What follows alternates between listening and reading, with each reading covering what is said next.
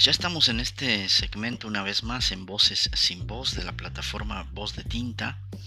Y esta vez, como lo comentamos eh, en la sección pasada, esta vez para platicar de un autor, en esta ocasión un autor argentino eh, de Buenos Aires, Enrique Banch, un poeta. Enrique Banch, un poeta eh, argentino,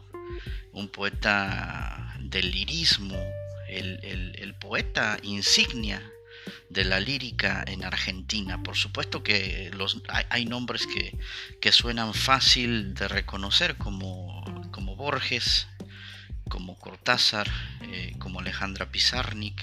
y otros más, pero eh, poco conocido, Enrique Banch, eh, un poeta con una alta calidad poética, sonetista, pero además reconocido por los demás eh, poetas de, su tiempo. Sin embargo, eh,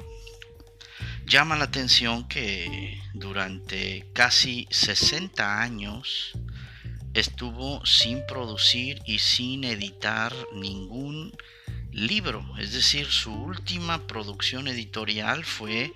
eh, en 1911 con el poemario La Urna,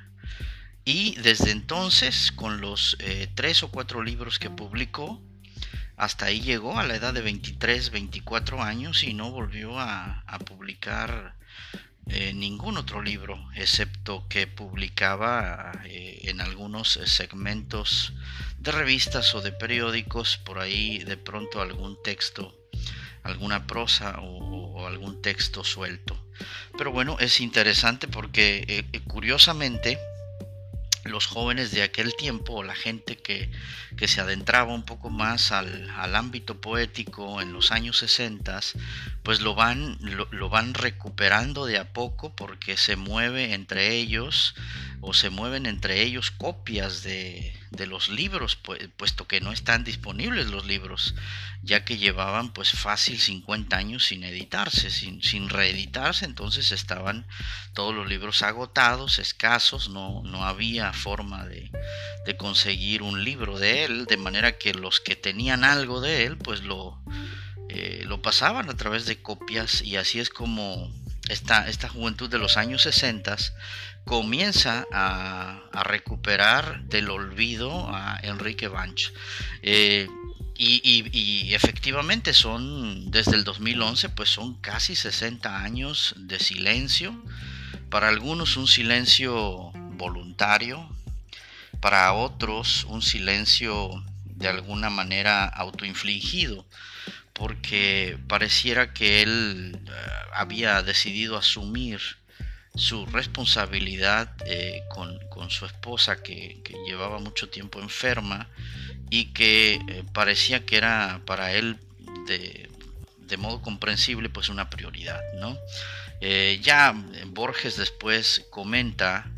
que él, él, siente y sabe que una de las razones importantes de, de Enrique Banch para retirarse de las letras y retirarse del mundo editorial es porque le resultaba ya demasiado sencillo y fácil hacer poesía. Es decir,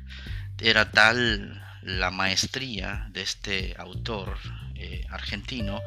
que le resultaba demasiado sencillo y demasiado fácil ya.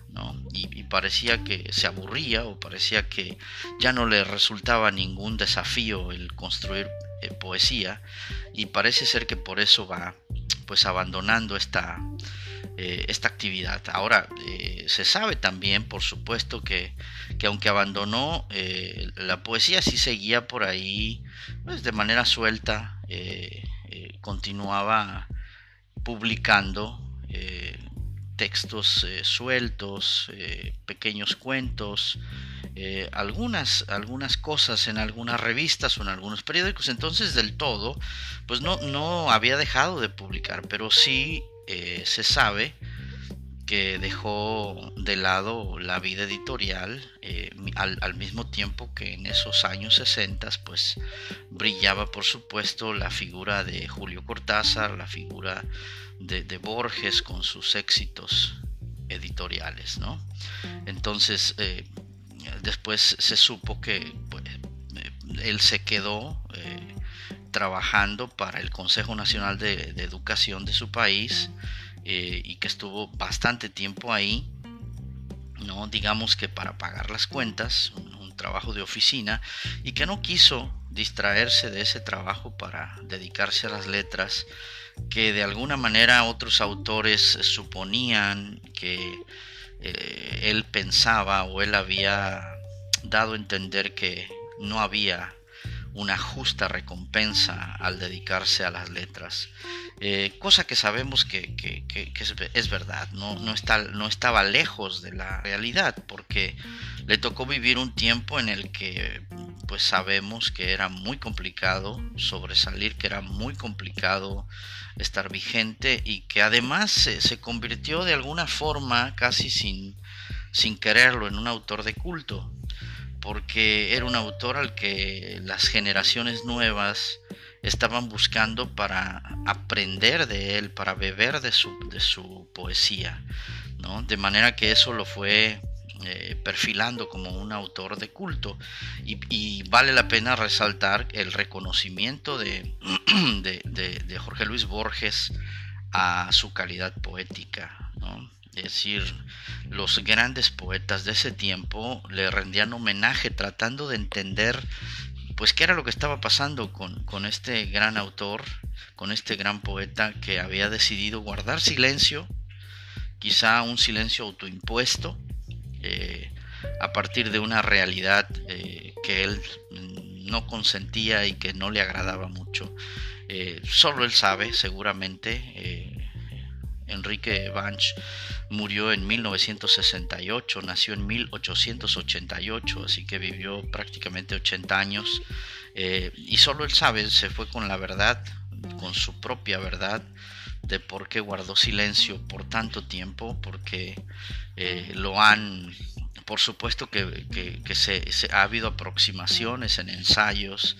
de algunos autores que comentan que la producción que él pudo haber tenido hubiera sido majestuosa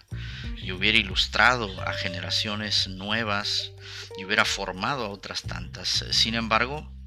quedan esos textos sueltos y quedan estos tres o cuatro ejemplares de poesía que él, produjo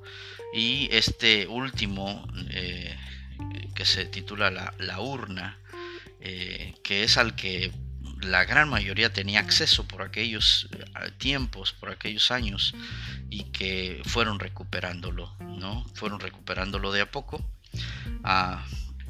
Aquí hay algunos, aquí hay un, soneto que me gustaría eh, compartirles eh, para, para que